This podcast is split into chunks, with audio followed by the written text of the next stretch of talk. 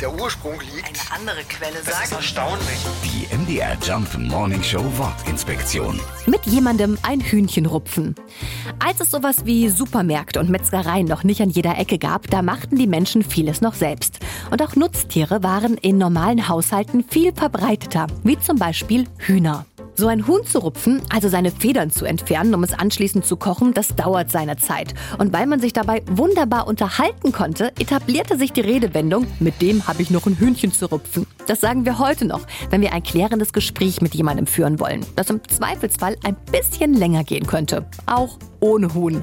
Die MDR Jump Wortinspektion. Jeden Morgen in der MDR Job Morning Show mit Sarah von Neuburg und Lars Christian Kade. Und jederzeit in der ARD Audiothek.